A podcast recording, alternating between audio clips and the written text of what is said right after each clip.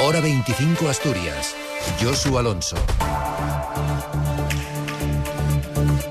Repasamos en cinco minutos lo más destacado de este martes 2 de enero. Asturias se consolida como destino turístico también fuera de temporada, al menos es lo que dicen las últimas cifras. Más de 120.000 personas visitaron el Principado el pasado mes de noviembre con 236.240 pernoctaciones, lo que supone un 11,3 y un 7,4% más que en 2022. El turismo internacional prosigue su crecimiento también con un 33% y el empleo crece un 2%.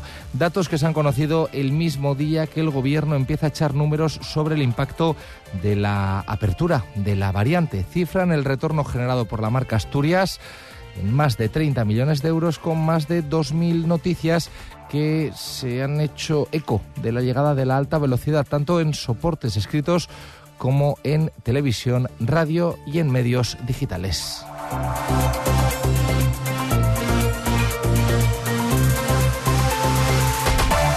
El inicio de año ha dejado algunos capítulos igual o peor que en 2023 y es que durante los próximos 12 meses habrá que rascarse el bolsillo para pasar el Huerna, concretamente un 5% más. La subida del peaje es algo que cabrea y mucho a los empresarios en voz del portavoz de Cesintra, Alejandro Monjardín. Desde Cesintra nos, nos quejamos tanto del porcentaje de subida, que sí creemos que, que, va a tener repercusión, sino de la falta de una, una bonificación para los profesionales del peaje del Huerna, que ese sí que es, lo tenemos que pasar sí o sí, porque la alternativa que nos queda es el puerto.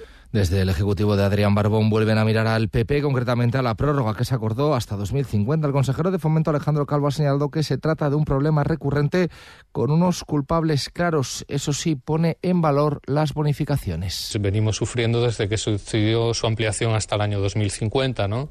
Y los gobiernos, que evidentemente lo hicieron en su día el Partido Popular, pues nos condenaron a tener esta, esta dificultad. Desde el año 2022 se han puesto en marcha un nuevo sistema de bonificaciones y que por lo tanto el porcentaje de incremento que va a tener el precio del peaje también va a ser un porcentaje de incremento sobre las bonificaciones que el Ministerio va a poner en, eh, en servicio. El comienzo de 2024 viene también marcado por catarros y gripes. El repunte de infecciones respiratorias en Asturias ha obligado a recuperar prácticas como el lavado de manos y el uso de la mascarilla. La gripe está liderando el repunte de ingresos en la cabecera del área sanitaria 5 de Gijón, con 446 hospitalizados. Es la cifra más alta de los últimos meses. Lo ha contado en la SER Virginia Álvarez, presidenta de la Junta de Personal. Hay pacientes tanto en las plantas de, de medicina interna, neumología está también eh, saturada y luego las quirúrgicas también están recibiendo. Podemos encontrar en,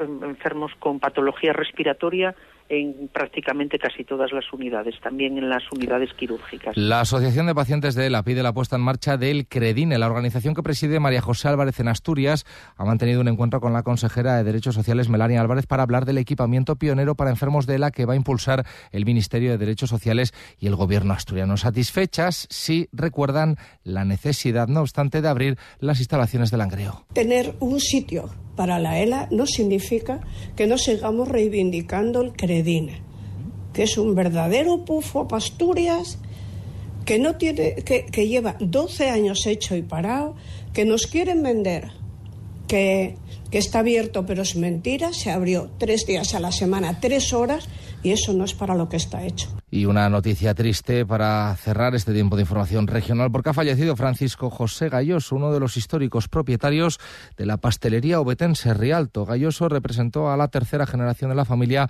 que estaba al frente del popular comercio. Era padre de Francisco Galloso, actual gerente y representante de la cuarta generación. El funeral de Paco Galloso tendrá lugar en la parroquia de San Juan, en la capital asturiana. Descanse en paz. Vamos ya con el pronóstico del tiempo. Jornada de nubes y claros, sin lluvias para este miércoles, dice la agencia estatal, y con incremento, eso sí, de las temperaturas. Las mínimas se situarán en 3 grados y las máximas en 18. Llegamos a y media. Sigue la información en la SER. Muy buenas tardes.